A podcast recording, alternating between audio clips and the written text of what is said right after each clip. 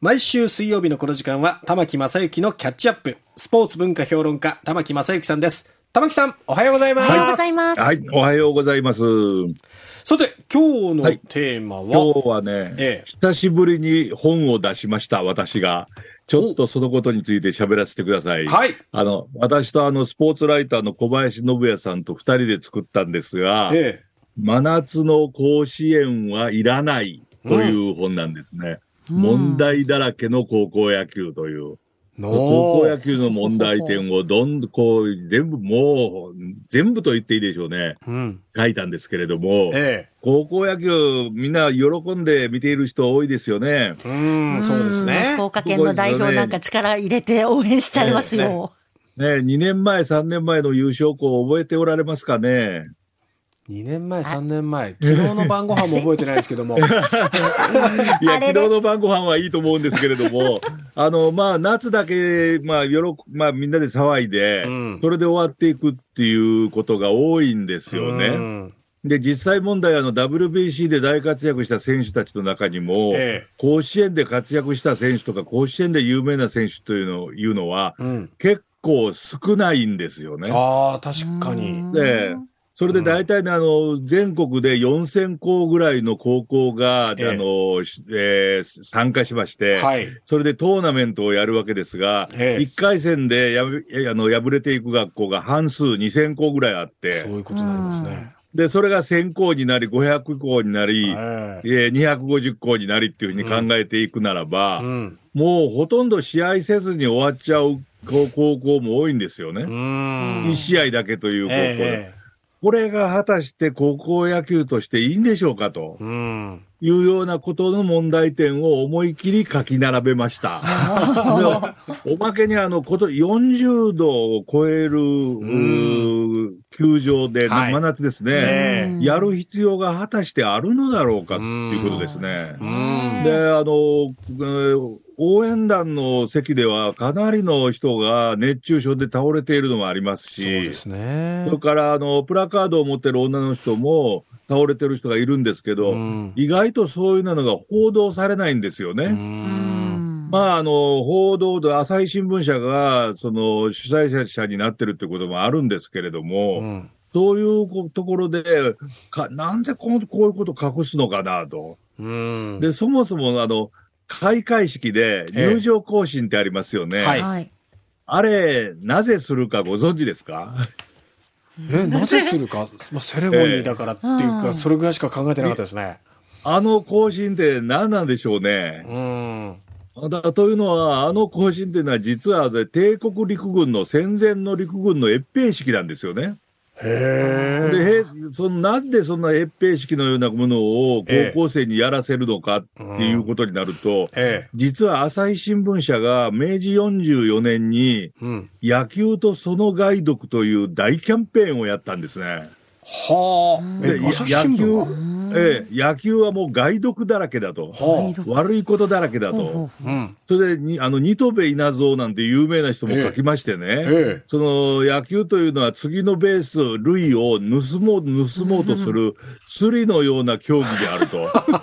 えやっぱだから、あの、おアメリカ人はやるけれども、ドイツ人はやらないんだと。え。うん。いうようなことを書いたりとか、ええそれからあの、えー日露戦争で有名なと乃木大将、あー学習院の院長をやった方なんですが、ええこの方なんかが、あれだけ広い場所で、うんたった18人ぐらいしかやらない競技はダメだというような書き方してるんですよね。ほんで、そんな、あの、キャンペーンをですね、うん。まあ、1ヶ月以上やったんですよ、朝日朝日新聞が、ええ東東京朝日新聞なんですけれども。えで、その中には面白い、まあ面白いと言っちゃね、語弊あるんですけれども、え。はい。左手で受けたボールのショショックが頭に伝わ伝わって脳が悪くなるとかね。すごい、すごいですね、それ。すごいですよ。それからあの、お試合が終わった後、お牛鍋屋に行って風紀が乱れるとかね。 なんだそれ。それを44回にわたってやったら、やっぱりね、それはおかしいんじゃないかと。うん。これ、あの、ちょっとこれ、野球はそんなことないぞと、いいぞという、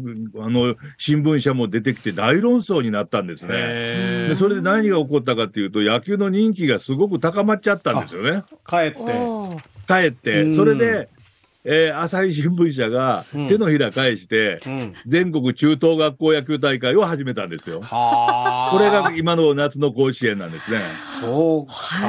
へーそれでそのために、えあの朝日新聞は思い切り書かなきゃいけなかったのは何かっていうと、え野球は教育的だということなんですよね。え。うーん。もうそれまで野球っていうのはもう教育に悪い悪いって書き続ガけイたドもクんとまで言だっかてたらの。にね。今ね度はいいぞって書かなきゃいけなくなって、うんこんなに素晴らしいスポーツはないっていうことになって、はあ何か悪いことがあったらそれは全部連帯責任で禁止にするとかね。それあかあ。ら、甲子園でやるときに優勝した学校には、コンサイスの英和辞典を与えるとかね。おーそれがどこが教育的かあんまりよくわかんないんですけ ども。あその中、その中にあの、越平式のような、ええ。軍隊式の行進が加わるようになったんですね。へそれからあの、べあの、ホームプレート挟んで試合前にお辞儀をしますよねえ。はい。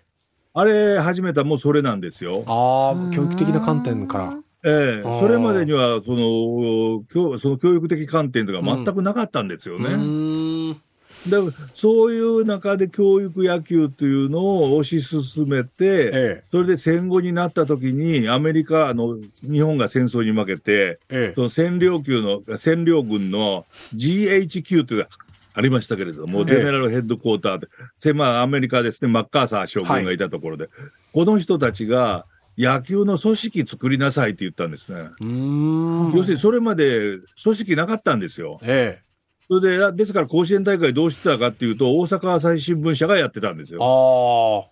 でそれでそこで生まれたのが高野連ですね。高なる等ほど学校野球連盟で。はあで。それが生まれた翌年に高等学校体育連盟というのが生まれて、えですから高校生の部活動であるにもかかかわらず、ん高校野球だけは別なんですね。え。うーん。これもおかしいでですすよね。ね。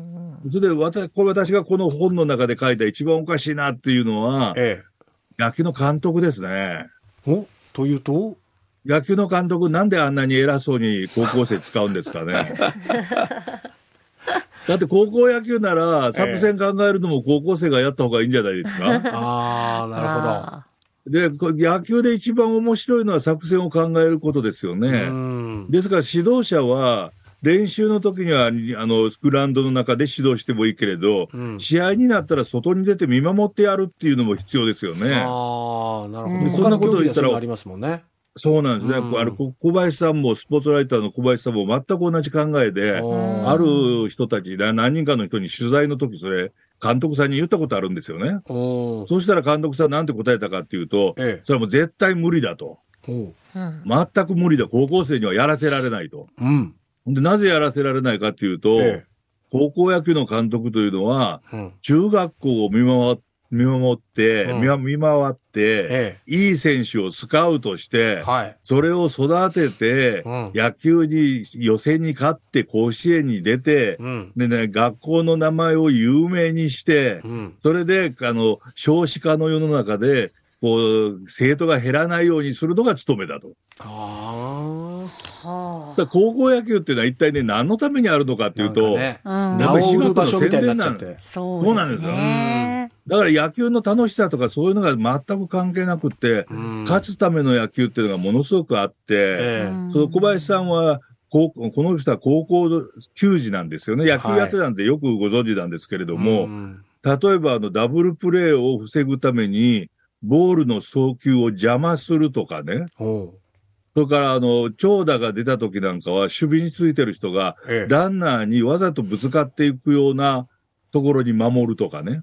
はあ。そういうプレーが最近すごく多いらしいんですね。へえ。で、高校野球がどんどんどんどん間違った方向に行ってるから、これ、高校生自身でみんなで考えてう、ん。これでいいのかと。うん。だからみんな、例えば野球っていうのはリーグ戦でやった方がいいだろうと。ああ。負けたらもう一回やる方がいいんじゃないかと。うん。そういうグループをどんどん作った方がいいんじゃないか。うん。それから、あのー夏の甲子園大会では、女の人が、うん女子高校生がプラカードを持って歩きますよね。えうんおかしいですよね。え。うん。あれ。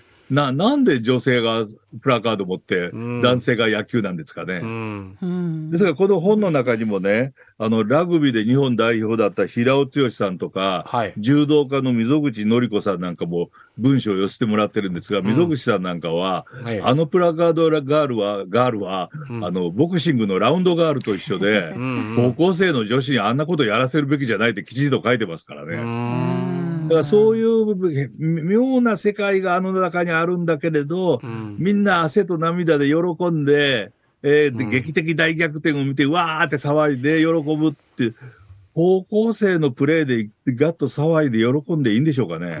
うんこういう世の、ね、高校生の野球っていうのをやめましょうということで作った本なんですね。これ、ぜ、ぜひとも皆さんにね、読んでほしいんですね。はい。岩波書店から出ています岩波ブックレット、うん真夏の甲子園はいらないという本なんですね。え これから夏の甲子園に向けて、私このキャンペーンどんどんやっていって、えー本を売りたいと思います し、また、あの、高校野球のあり方をね、えみんなで考え直して話し合ったらいいと思うんですえね。議論のきっかけになるといいですね。そうなんです。うん同じことをね、もう100年も繰り返してるんですよ。うん100年前の帝国陸軍のやってたことうをん何も真似してやらなくていいだろうとうんうんいうことなんかがずらーっと書いてありますんで、いぜひとも読んでほしいと思います。はい。ぜひ手に取ってみてください。えーでこの時間宣伝は、させていただきました。 ありがとうございました。スポーツ文化評論家、玉木正之さんでした。玉木さん、ありがとうございました。ありがとうございましたはい、どうも失礼します。